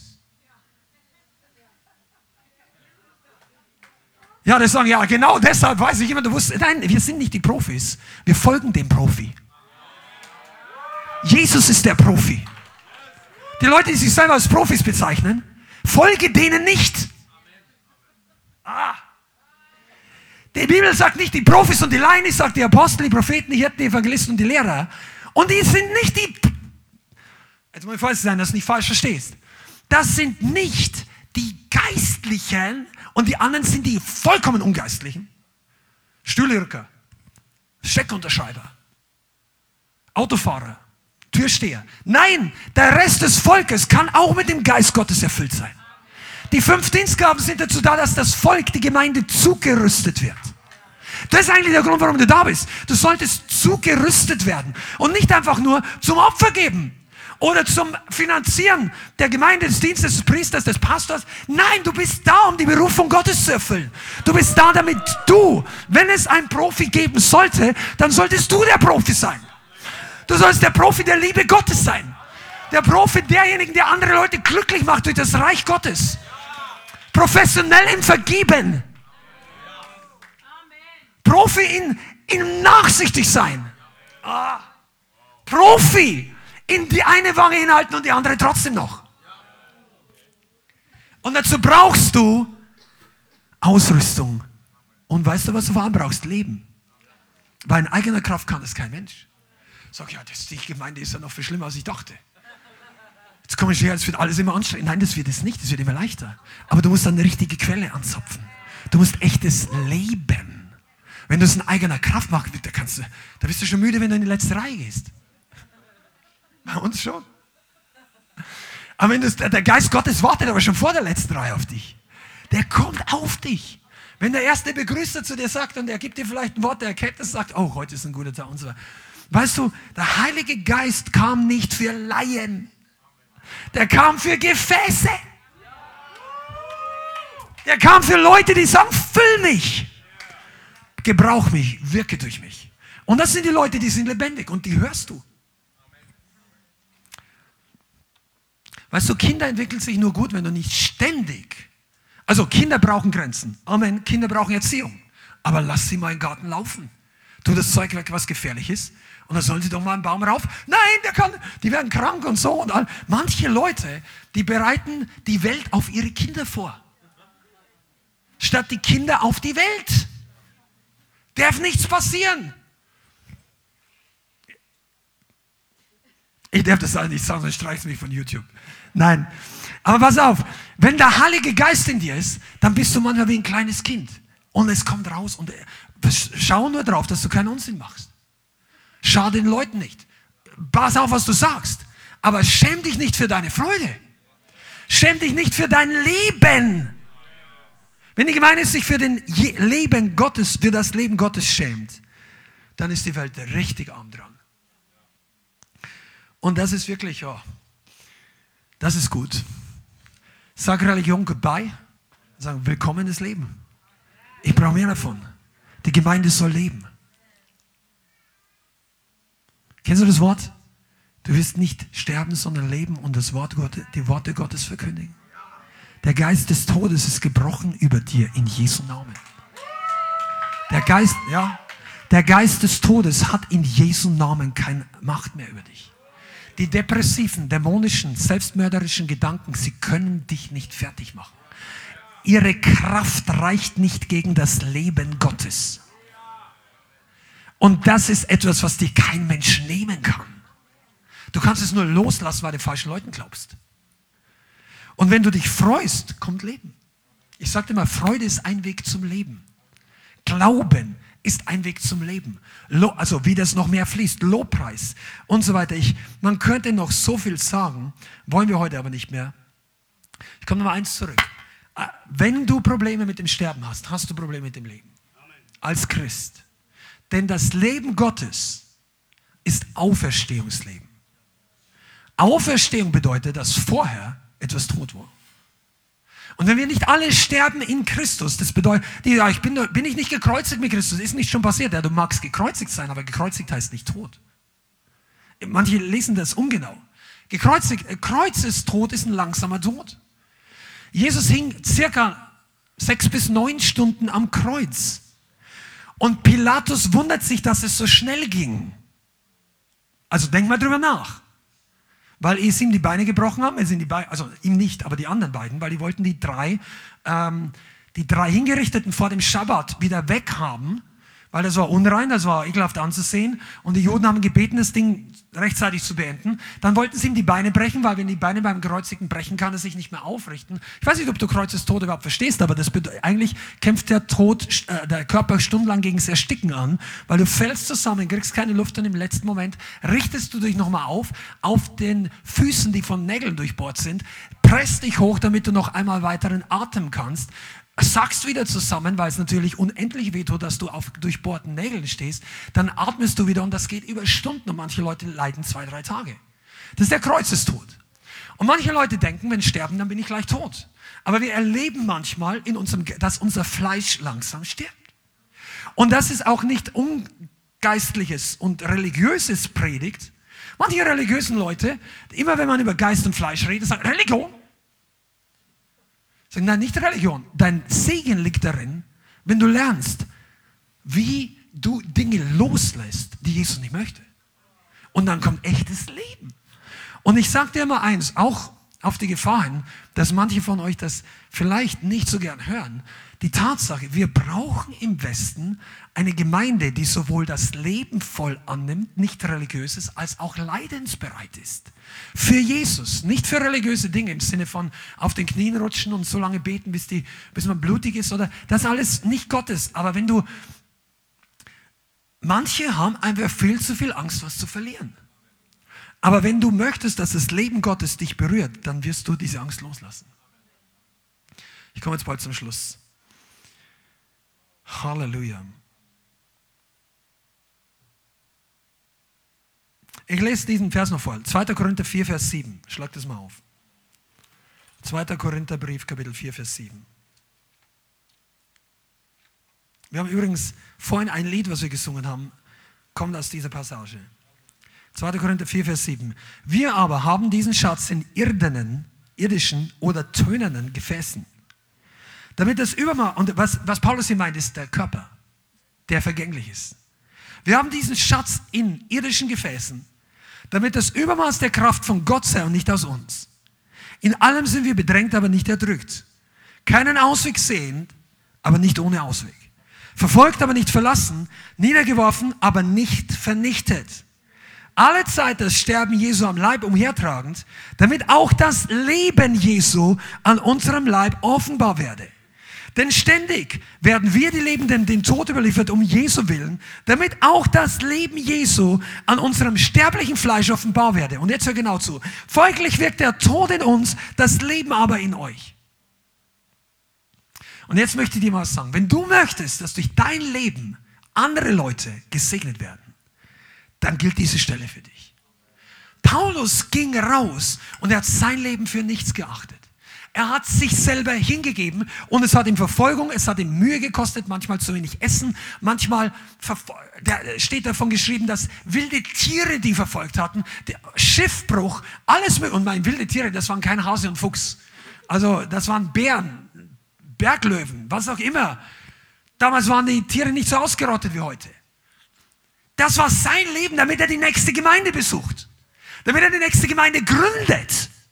Und er sagt, wir, wir erleben fast täglich den Tod. Aber, come on, das, das ist der, die Bridge von dem Trading My Sorrow. In allem sind wir bedrängt, aber, bedrängt, aber nicht erdrückt. Struck down but not destroyed.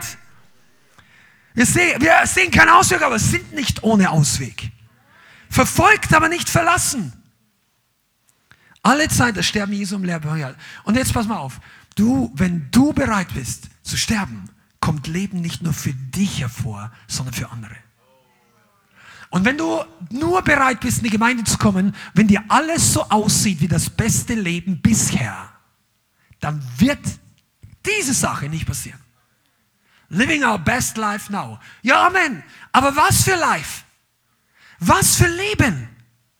Du, du kannst Millionen verdienen mit solchen Büchern und ich sage nichts gegen dieses spezielle Buch, obwohl ich auch nichts dafür sage, ich sage einfach gar nichts darüber. Sondern es geht darum, wie definierst du Leben? Das ist doch das Problem, dass viele Christen im Westen haben, dass sie, das Problem ist in dem Begriff definiert. Ja, haben wir nicht alle Jesus? Welchen? Was sagen diese fünf Buchstaben für dich? Ja, mein Jesus hat kein Problem mit diesen, diesen, diesen Sünden, dieser sexuellen Orientierung, dieser Vermischung, dies. Wir haben ja schon öfter darüber geredet. Der, der Bibel schaut geistlich aus wie ein Schweizer Käse. Das rausgemacht, das rausgemacht, das, das stirbt mir nicht mehr, das war kulturell, darf man alles nicht glauben. Nein, heutzutage. Und dann überwundern sich, dass ihr Jesus aussieht wie ein Schweizer Käse. Und Schweizer Käse hilft dir nichts, wenn du krank bist. Weil das, was du rausschneidest, brauchst du, wenn du ein Wunder brauchst. Oh das ist die Wahrheit. Du kannst kein halbes, du kannst kein ganzes Wunder mit der halben Wahrheit empfangen. Die Gemeinde kann keinen ganzen Segen mit der halben Wahrheit empfangen. Und die ganze Wahrheit ist, dass das Sterben dazugehört. Und wenn du bereit bist, sagen, jawohl, weißt du, was dann passiert? Es geht schnell. Ja, du hast, das ist eine andere Predigt, die hast du noch nicht gehört, aber pass mal auf, wenn du Ja sagst zu diesem Prozess, der geht schnell. Wenn du einmal deinen Stolz ablegst und sagst, ich störe mich jetzt nicht mehr an diesem Zeug. Nein, ich mag das auch. Aber weißt du, ich bin nicht hier wegen dem Prediger, ich bin nicht hier wegen der Band, ich bin nicht hier wegen, ich bin hier wegen Jesus. Und plötzlich wirst du merken, der Herr spricht zu dir. Du merkst, das ist uninteressant, ob der deinen Style hat. Ich habe mich bei Leuten reingesetzt, die waren alle 20 Jahre älter als ich, als ich mich bekehrt habe, die, die da gepredigt haben. Der Jugendkreis, okay. Das war nicht meine Squad, ich vorher hatte, was immer ihr heute sagt. Also, das war für menschlich war es lang, es war kein Leben für mich menschlich. Das wundert sich jetzt. Ich habe mich bekehrt und als ich dann, da ging die Akkorde und Lobpreis los. Ich war Kläften gewöhnt. Kennt ihr nicht mehr. Und weißt du was? Ich habe Leben gefunden. Aus dem Mund einer Frau, die mit, und es war eine junge Frau auch noch, die haben da runter, da runter. Ich habe mir gedacht, weißt du was? Das ist mehr wert als alles Zeug, was ich vorhatte. Und der hat mein Leben verändert. Und das ist nicht dabei geblieben. Das könnt ihr heute sehen, dass wir nicht hier mit Nylon-Gitarre und Akkordeon hier Lobpreis machen. Ist auch nicht schlecht, aber ist halt jetzt nicht. Okay, was ist dein Leben? Möchtest du leben? Möchtest du Auferstehungsleben? Halleluja? Möchtest du sterben? Amen. Und das ist die unangenehme Aufgabe einer Gemeinde einer echten Gemeinde, die Leute, die hier sitzen und die zuschauen, jetzt sind wir in der modernen Zeit, nicht nur zum Leben zu führen, sondern zum Tod. Weil ohne Tod keine Auferstehung. Ohne Auferstehung kein echtes Leben. Ohne echtes Leben langweilig. Ohne echtes Leben Laien. Religion. Und was machen Leute, die nicht zurückgehen, den ganzen Weg, wo sie das Leben verloren haben, sondern hingehen und sagen, jetzt haben wir ein Problem, hier sitzen alle Laien und wir haben kein Leben. Dann fangen sie an, die Laien zu unterhalten. Und das ist nicht der Plan Gottes.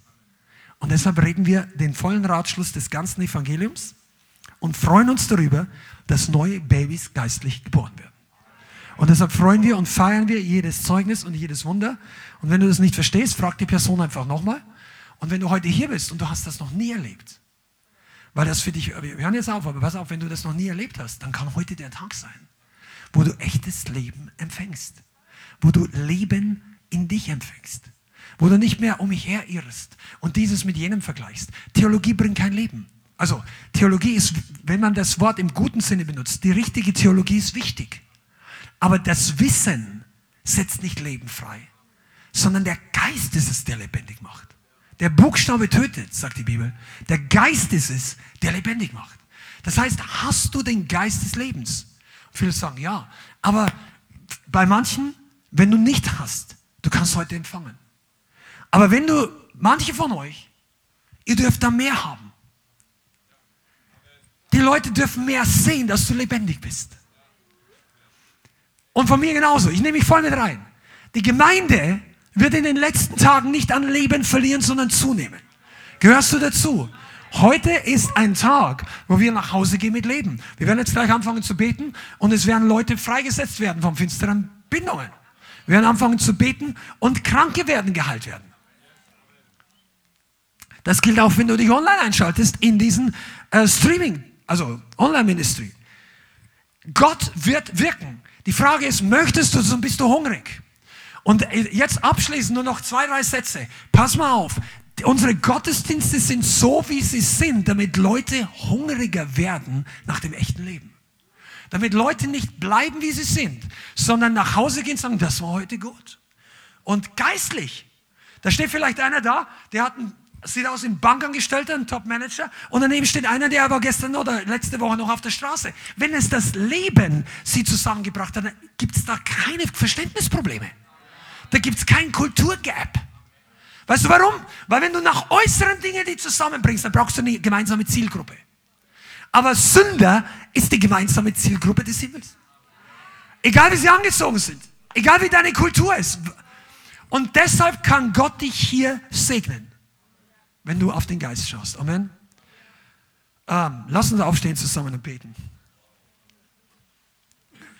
Shanda Rababakasi. Ich möchte jetzt jedem die Gelegenheit geben, wenn das für dich noch nicht der Fall ist und für dich online auch, wenn du uns zuhörst und zuschaust. Wenn du dieses geistliche Leben noch nicht empfangen hast, dann kannst du heute ewiges Leben empfangen. Das ist nicht cheap und das ist jetzt keine lange Botschaft mehr, aber es ist wichtig. Hör zu, wenn du noch nicht weißt, dass wenn heute das Licht nicht hier ausgeht, sondern in deinem Herzen, in deinen Augen, wenn du umfällst, du bist tot und für uns alle geht unser Leben zu Ende. Wenn du nicht weißt, dass du im Himmel ankommst aufgrund der Vergebung deiner Sünden, die schon passiert ist durch das Blut Jesu, wenn du die Gewissheit des Heils nicht hast, dann ist jetzt der Moment, wo Jesus dir Leben schenken möchte, wo er dir neues Leben geben möchte. Und die allermeisten Leute in diesem Raum und alle, die, die im Chat auch zuschauen und Christen sind, viele von uns haben genau den gleichen Schritt getan, dass wir zum Kreuz, zu Jesus Christus, wir kommen nicht zum Holzkreuz, sondern wir kommen zu dem geistlichen Akt, was vor 2000 Jahren auf Golgatha passiert ist.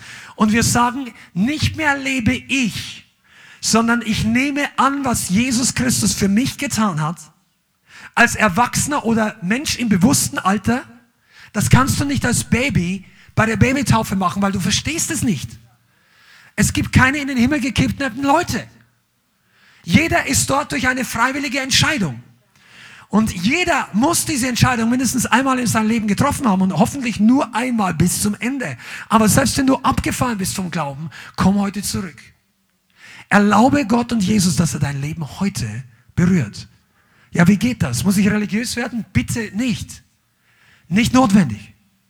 Wir müssen echt werden.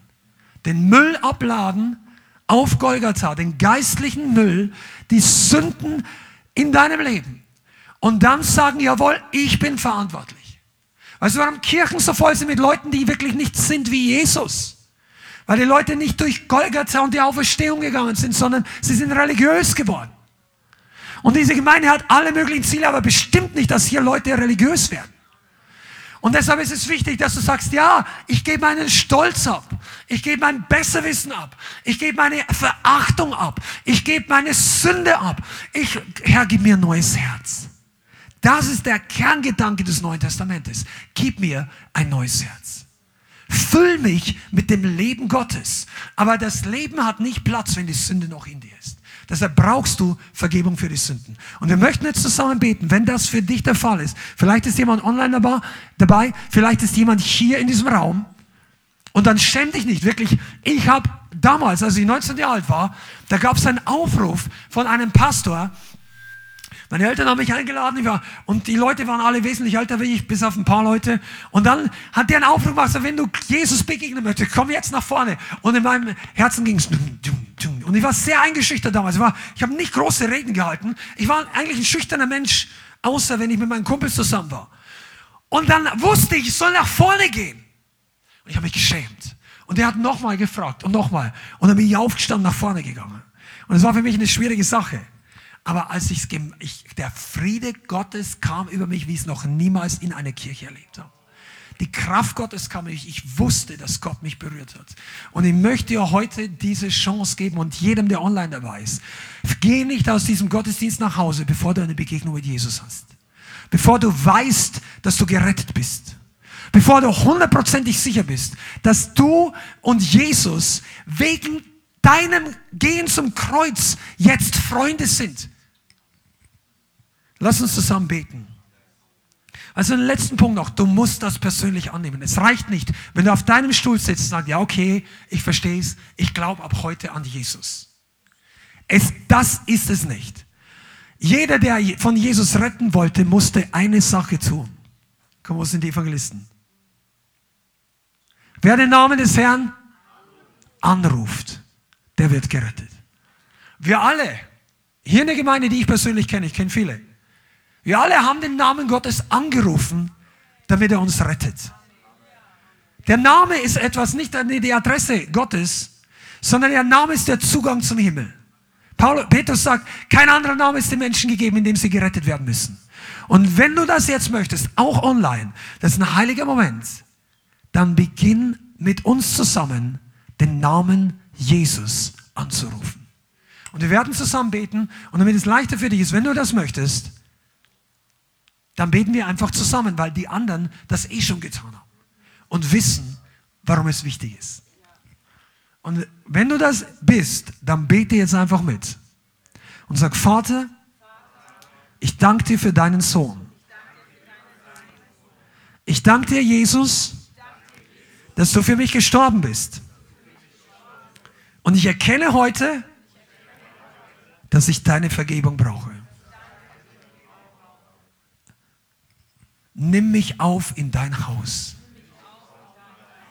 Vergib mir meine Schuld. Wasch mich von meiner Sünde.